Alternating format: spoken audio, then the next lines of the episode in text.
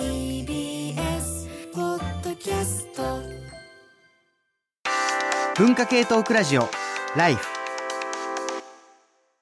文化系トークラジオライブ今日は12月24日の生放送、えーぶ文化系大忘年会2023今年のプチ反省ガチ反省の会を終えて外伝今パート2ですね、えーそのままあの本放送ので出ていただいた方全員残っていただいて、はい。えーパート2になっておりますが、えーということで私塚越が引き続き司会やりますけれどもまあメールどんどん読んでいきましょうということで一つこれ読ませてください、えー練馬の川もっちさんですね。チャーリーライフクルーの皆さんメリークリスマス。メリークリスマス。えメリークリスマスですね。確かに。何人かねあのメリークリスマスで書いてくれた方いらっしゃったんですけど、えー自分のガチ反省は休むことですねとえ去年ゲームの仕事を辞めて飲食店の経営に絞ったのですが店の立ち上げ1年目はお客様に認知されるまではととにかく90連勤をしていたら、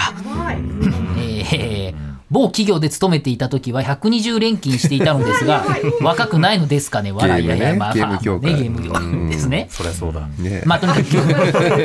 はいあのーそ実名書いてあるんですけどとりあえず濁しました、えっと90連勤していたら風邪をこじらせて肺炎からの肺,、えー肺水あやばいやばい肺水腫、ん肺水腫になり2週間入院して思ったことは普通に休んだ方がいいんじゃないと、えー自分にガチで自問自答して休むようにしましたライフの皆さんは若手論客と言われていた頃から聞いていましたが ちょっとかっこ笑いがついている感じがしちゃうね。えーチャーリーも黒幕もライフクルーの皆さんも仕事としては忙しいですし自分も自自由自営業者なのでとにかくお体にお気をつけくださいと。で PS こんなことを送りながらもランチタイムのスパイスカレーが好評で仕込みをしつつライフの忘年会を聞いています。ということで24日の夜中にもランチタイムのスパイスカレーの仕込みをしているということでまあそれはそれでスパイスカレー好きなんね。で、あの、極秘で送ってください。店,、はい店の名前を。えっと、いや、書いてないんで。確かに練馬の川餅さんは本当に川餅っていうことで、本当に練馬でやられてますね。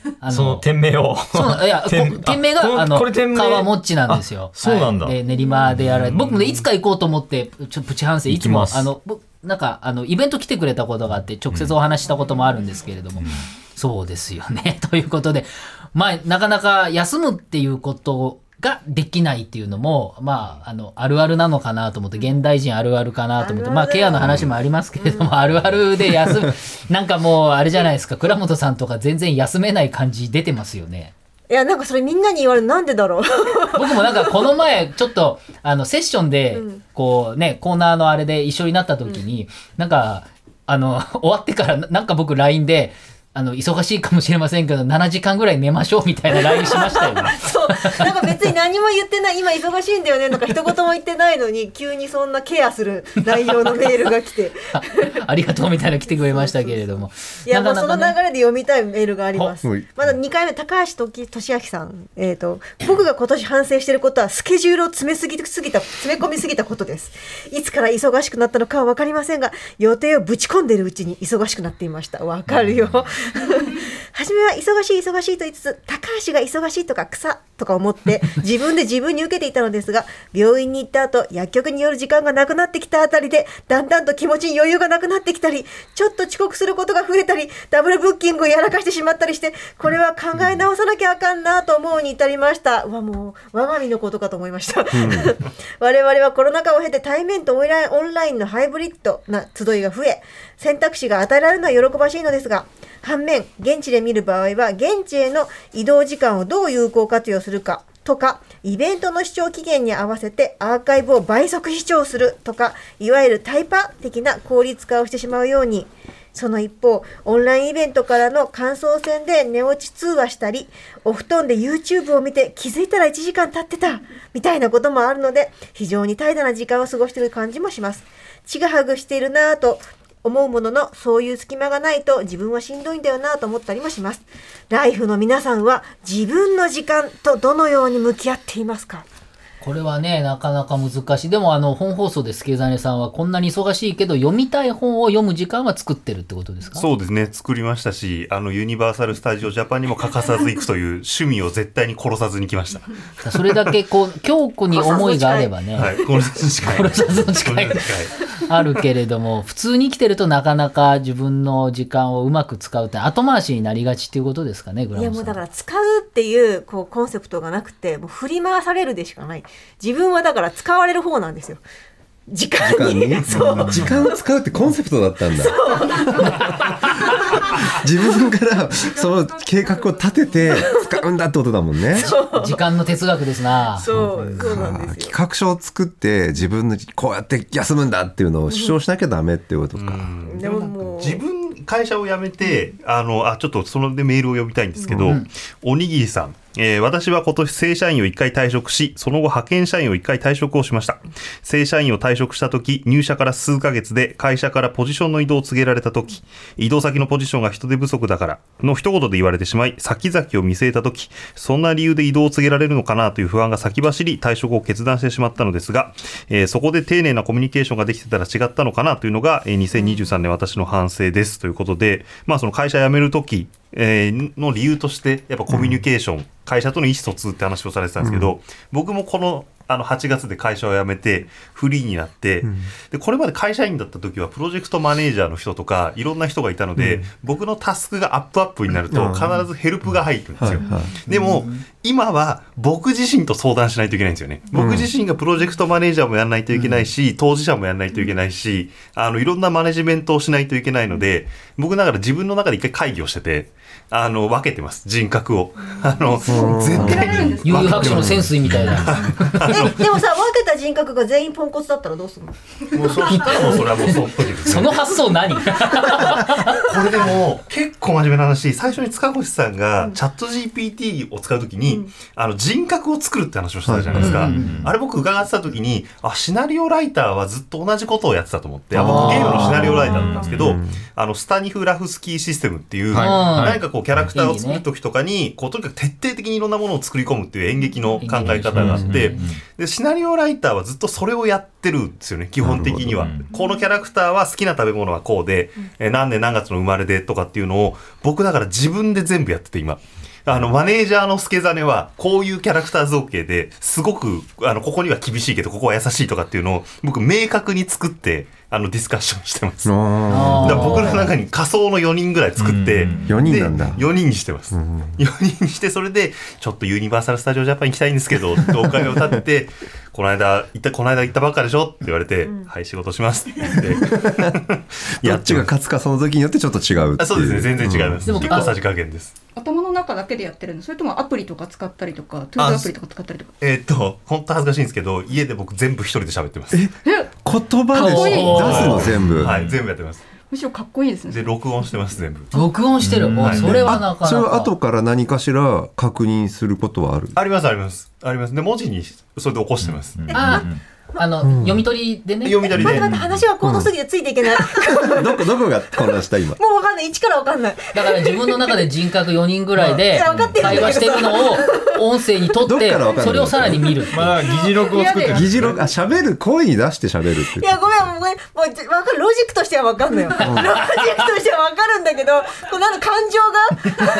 感情がうんって言ってくれないの。わかるねとリアクションが正しくて、こんなにみんながスッと理解される方がおかしい話だと思ってご家。族はどう捉えてるんそういうあ、一人だからなんとかなってます。まあ一人の部屋で自分がいる時に人前ではやらない人前ではやばいことは分かってるんですよ。待って私少数派？なんでみんなこんな受け入れてんの？なんか田中さんめちゃくちゃなんとも言えない顔してる他人事すぎて俺の中には誰もいないのであい家でやってみようかなって今思ってますこれいいですよ。本当ですかはい、すごくいいです。はいはいじゃあえっと山本ポテトさんはいはいででも例えばなんか私もフリーランスでライターをしてるんですけどメールとかを返すときになんか架空の自分を立ち上げることってないですか？こうマネージャーの山本ポテトみたいなの立ち上げてあのすいませんうちのものがみたいな。感じで断ったりとかするとかないですか？倉本さん。ポンコツな倉本 A ポンコツな倉本 B ポンコツな倉本 C しかいない。同じ人格。断れない倉本ね断れない倉本 B 断れない倉本 C まあでも断りのメールはチャット GPT に書いてもらってます。よ。あーいいな。無理ですみたいなのをこう箇条書きに書いてこれをビジネス文体にしてくださいポイって。お多かれね少なかれみんなあのね助真さんみたいじゃなくても頭の中になんとなくあるじゃないですか。だってじゃあゼミの先生の前で喋ってる時と、友達と喋ってる時とあのバイト先で喋ってる時も人格は若干変わるじゃないですか、うん。そういう意味ではみんな使い分けてるので、それもかなりデフォルメしてやってるっていうことなんですよね、うん。まあ、簡単に言えばですよね。多分僕仕事がシナリオライターでキャラクターを作ることだったので、そうそう。自分一人でやるならじゃあ作っちゃえっていうだってあの小説家の塩田武さんってあのいらっしゃいますけれども、あそれもあの「はまぐり顧問の編」っていう KBS のラジオ出た時にすごかったですね。あの小説の中の登場人物とかを、えっと、もうとんでもなくあの綿密にもう全部書くと、もう設定をすると。でしかも、えっと、この前横浜の街だったかな？の30年ぐらい前の横浜の街を舞台にするんでそこを調べに行って、もうそれもえ徹底的に調べてなんかタイル張りで綺麗だったんだけどそこの場所は、で地元の何十年もやってるお店の人に聞いたら30年前はこんなタイル張りじゃなかったみたいなことまで聞いてその描写も全部入れ込むみたいなことをやっていて、あのそれって小説家の人がこうあの知らないライターもそうじゃないですか、設定入れまくると、でそれって結局演技する人あの役者の人が役やる時も人によってやり方違うけれどもいなんかぶち込んでやるっていうことと、あのなんか我々論文書く時もそういう先行研究これでみたいなのも、まあ、綿密な交渉があるみたいなことだから、まあ、多かれ少なななんていうかみんな多かれ度合いはあるんだけどそういうことはやってるんじゃないかなとそいえば解説はできる気はするんだよね。けど俺助真さん頭おかしいなと思ったのは そのき記録して 後からテキスト化して、自分で確認することもあるっていう、再生この部分はモニタリング。うんちょっとどうこうしているなって気がした。えでも音声にしてただそれあの文字起こししてもらうだけなんで、ワンタッチですよけどね。そういうことじゃなくて。客観性持てるからいいなっては。いはいあのチャーリーさんが手を挙げてますから チャーリーさん行きましょうあの一般というか最近 iPhone の最新のバージョンでジャーナルっていうアプリができましたね。あのどちらかというと今自分の考えてることを文字化したり見える形にして自分自身の、まあ、振り返りをする。でこれはただの日記じゃなくてアプリがその、まあ、傾向とか場所とかも全部、まあ、あの把握してえそこからあこういう気分でしたねってことをフィードバックしてくれるみたいな機能はむしろメジャーになりつつあるので、助真さんがやってる方が未来です。あのね、ちょっと俺これに関して一個本を挟みたいんですけど、福田さんもさっき読んでいてちょっと、あ、これ面白かったですよねって言った本で、安倍正彦さん。英文学者、あのジムに踊る人々って今年の9月ぐらいに出ていて今みたいにねそのなんか日常に考えたこととかを全部メモをするんだ。書いとけっていう話って、日本では1960年代に知的財産の技術梅沢忠夫が書いていること知的生産の。知的生生産はいはいはい。から始まっていて、そこで全部その文字としてメモを取って手帳を取ってっていうね今はビジネス本でそういうのいっぱいあるけど、そういうののスタートって全部そこから始まっていて、でこの安倍さんの本ってそういういわゆる事務の話、そのいわゆるオフィスワークの話がどう変遷したかって話で梅沢忠夫の話とあのデビッド・グログレーバーの話を並べる話がすごい面白くて、最初やっぱりこれからねそのいわゆる普通のオフィスワーカーでも知的財産とかそういうの知的財産というか知的技術とか大事になって情報共有とかの時代になりますよってことをいち早く予言した。でそれをやってるうちに情報共有とかがもう山のようにかさかさんできて、すっげえ効率が悪くなったなって言ったのはブルシットジョブじゃないですか。でこの2つって全然違うところから出てきてる話をパーンってジムって話でつなげて、まあこの一気にその50年の歴史でにな僕らが情報共有で失敗してきたことを書いていてだからこういうさ情報共有がどんどん複雑になってるみたいなことをまあチャーリーとか助真さんは平気っすよって言いながらどんどん積み重なっているっていう。だからちょっと僕とか倉本さんから見るとそのタスク増やしてなんかいいことあるのって思う。そうなんですよ。まあ、タグが多くなるってことですよね、いろんなタグをした方タグ打ってここで整理して整理整頓したらいいでしょって言われてたんだけどタグが何万万個も増えちゃって、もうどうすんだよみたいな、俺のメモ帳どうすんだよみたいなことなんですけど。そうそうだし私なんか一つのもの見るとすごいなんか多分過剰一人過剰に情報を受け取っちゃうんですよ。だからもう助真さんが今ここにピアスつけてるイヤリングつけてる時点でもう情報量が過剰すぎて 頭なんかに入ってこないし言って8る文字ぐらいだけどね。そうそうそうそう。ちょっと後で何バイトみたいな。そうそうそう。なんかそもそもねこのね、ジムに踊る人々を書かれてるこの安倍正彦さんって、安倍正彦さん自身がむちゃくちゃジムできるんですよ。なるほど で、メールとかね、即秒で返っていくんですよ。でもそういうね、なんかこう、何か一つを、タスクをやるにしても、なんか、ただ、それを、そのタスクをやり遂げればいいじゃん、ワンタスクじゃんと思うかもしれないけど、できない人っていうのは、ワンタスクとかじゃなくて、なんかその、もう、なんていうのか、そこに書かれてるメールの文面とかから、過剰に情報を受け取っちゃうんですよ。えっとね、いや、だからこそ、あの、その今さっきチャーリーさんが言ってたのは例えば最近の Notion とか、あの Roam Research だったかな？そういう Roam Research で僕は聞いてるけれどもあのタグを打ったりとか、こういうのが大事みたいなことをえとにかく乱雑にバンバンぶち込むと。そうすると AI の方が勝手にあなたこういうこと考えてますよねっていうことを図にして出してくれるんですよ。でつつまりそれはあの適当にとにかくメモぶち込んだらあなたの考えてるマインドマップが勝手に作成できるとかっていうことで、まあ、研究者であればその大事な使えそうなワンフレーズを引用とかって入れとくとバンバン出てくるみたいなことでなんかそうすればじなんかなんていうの？こう細かいそのどこにあったとかっていうことを気にしなくていいっていうことだと思うんですけどチャーリーさん。あのー若い子と喋っててそんなビジネス用語どこで覚えてくんだっていう大学生が、みんな壁打ちっていうのね、不思議あの壁打ちっていうのは要するに誰か人にただ聞くだけの相手になってもらって喋っているうちに頭を整理するのを壁打ちっていうんですけど 学生がどうした？熊本。泣きそうな顔すんのやめてよ倉本さん。学生が就職活動を通じてなのかわかんないけどあの先生壁打ちの相手になってください。っ て人相手なのに壁って言うんですよねあれ。うん要するに人人相手に喋るとあのいろいろ返ってきちゃうから壁に喋ってるように喋りたいんだけどほとんどの人は人相手じゃないと喋れないから壁打ちの相手として人を設定して助真さんとか僕は人がいらない。あのガチで壁に打てる。ぼ僕は頭の中で講義してるっていうイメージ？だからあの授業の中で喋ってるイメージでずーっと頭の中で喋ってるので、い想像上の他人ですけど一 人でみたいな感じでラムさんさ、ま、マジで泣きそうな顔するのやめてくどっちかってゲロ吐きそうな感じなんだけど大丈夫ですか本当にギリギリみたいな顔してるんだけどいやなんかチャーリーさんとか塚越くんとかがそれを言うのはまあわかるのよ、でもなんで書評家の助真がそれを言ってるの？対戦が対戦が俺俺だけ許されてないですね。だってさ本を読むときにさ壁打ちだって思ってたら本なんか読めなくない？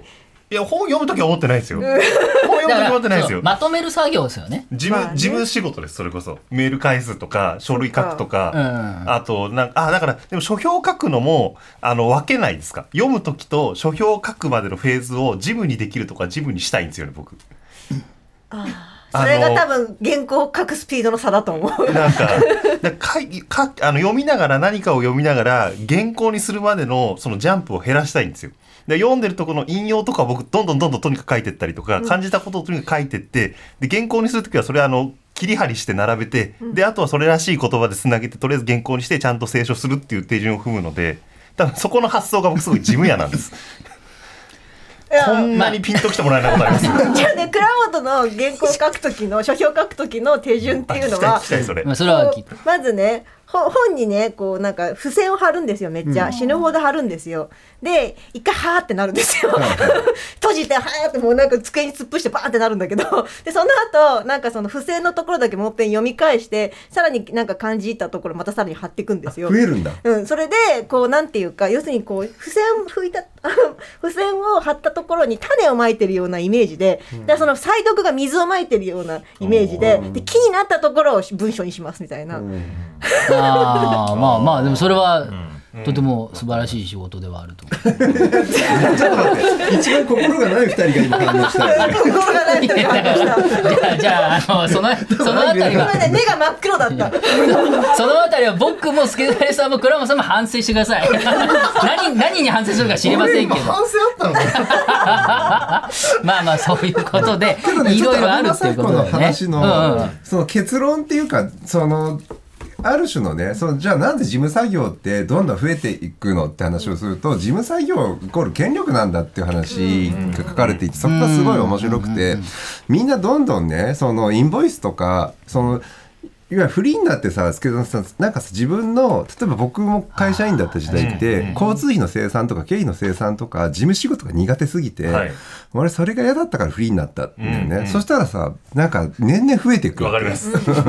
で、何なんだこれって思ってたんだけど、いや、権力っていうのは、その手続きを増やすことで、その大変にすることによって権力って増していくんだっていう、すげえ単純な結論が一つ俺にはボーンと入ってきて、なるほどなってこの本の良さは、あうんみんなけ権権力がそう手手間を増やしてるぞっていう、うん平気だよ増えてもっていう人たちに抗いたいなっていう感じはちょっとあった。専門性とかねあるいはまあ官僚化でもいいですけれども。そう官僚性って官僚性ってことですよね何年か前にこうあのあの畑圭介さんの「あのメッシ」っていう小説があって、でスーパーラディカルミニマリストの小説なんですよ。こうなんかこう捨ての捨ての達人みたいな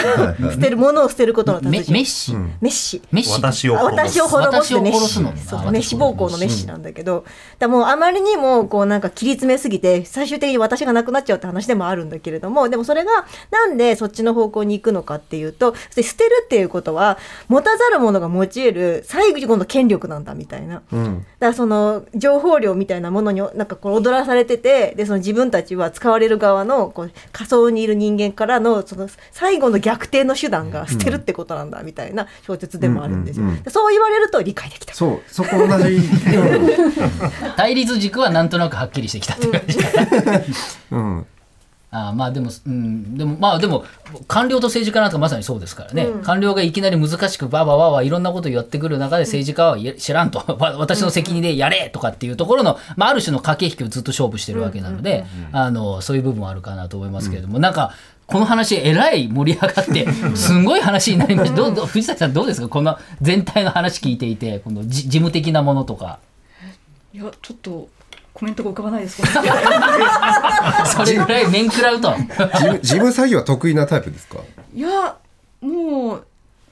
結構苦手なこ苦手なのでそれこそチャット GPT にあのこう自動化にできないかなっていうのをすごい最近試しては失敗して試しては失敗してやってます、だってここのいる人は、えー、と結構ずっとフリーランスの人もいるしまあ会社員少しやったけどフリーランスの人も多いし僕なんか39歳になって初めて就職しましたから、そういう人がたくさんいると思うので私い。まだに就職したことないんですうよ。ん、でだからよなんていうのかなその組織である程度やってもらえるとか、まあ、組織の中でやらなきゃいけない自分のフリーランスのきつさとかいろいろあると思いますどっちが事務作業多かったですか、越君は？うん。まあまだ1年目なんであんまり変わらなくてでも、結構組織にいたらい意外になんか事務の人がやってくれるとかってあるのが嬉しいなって。まあちょっと大学教員ってまたちょっとね、特殊で普通のサラリーマンの人ともちょっと違う形態だったりしますけれどもあれですかね。工藤さんとかはいろいろなお仕事いろんなバージョンやられてると思います。けど事務仕事というとどんな感じ持ってます、事務仕事はまず私は基本的にあんまりうまくないと好きじゃない。うん自己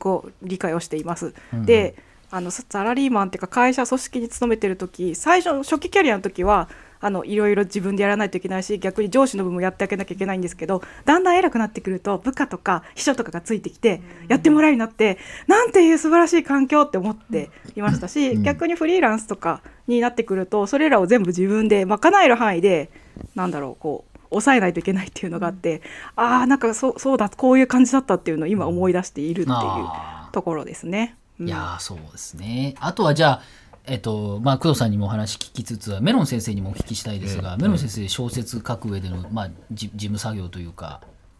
どどうですか？なんかそのキャラ設定も含めてですけれども。事務作業。うーん。あの小説書くのとは別の事務作業は意外と俺できるんですよ。もでそれはうん少ないから。事務作業が。単純に。そんなに多くないとあと俺雑なんですよ。